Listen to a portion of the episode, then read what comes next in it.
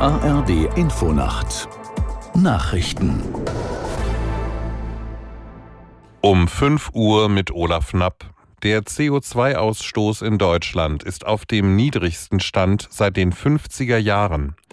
Das zeigt eine vorläufige Auswertung der Denkfabrik Agora Energiewende, die dem ARD Hauptstadtstudio vorliegt. 673 Millionen Tonnen Treibhausgase sind im vergangenen Jahr ausgestoßen worden.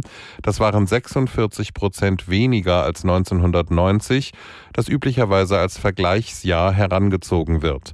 Unser Berlin-Korrespondent Christopher Jänert berichtet, dass der CO2-Rückgang nur vorübergehend sein könnte.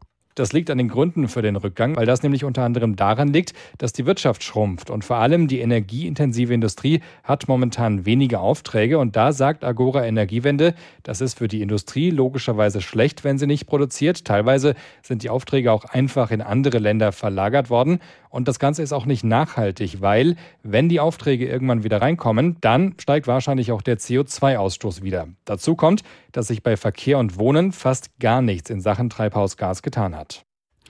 Nach dem jüngsten Dauerregen hat sich die Hochwassersituation in Teilen Deutschlands verschärft.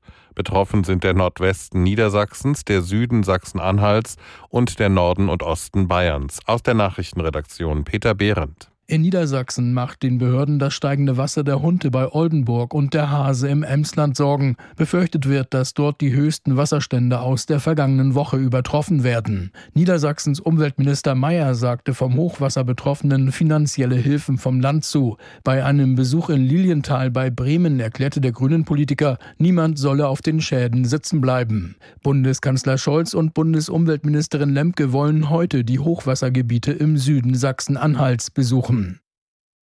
Der ehemalige US-Präsident Trump hat Berufung eingelegt gegen seinen Ausschluss von den Vorwahlen im Bundesstaat Colorado. Er wandte sich an den obersten Gerichtshof der USA. Das oberste Gericht in Colorado hatte Trump von den republikanischen Vorwahlen ausgeschlossen und begründete dies mit Trumps Rolle beim Sturm auf das US-Kapitol Anfang 2021. Dies disqualifiziere ihn für die Wahl. Trump war auch im Bundesstaat Maine von den Vorwahlen ausgeschlossen worden.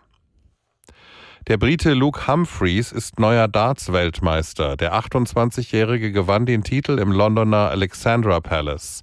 Humphreys setzte sich mit 7 zu 4 gegen den 16-jährigen Überraschungsfinalisten Luke Littler durch. Das waren die Nachrichten. Das Wetter in Deutschland. Am Tage grau, vor allem in der Mitte Regen, im Süden auch etwas Sonne bei zwei bis neun Grad. Am Freitag im Norden Schnee, sonst Wolken und kurze Schauer bei minus ein bis maximal plus neun Grad. Die Zeit, es ist fünf Uhr. drei.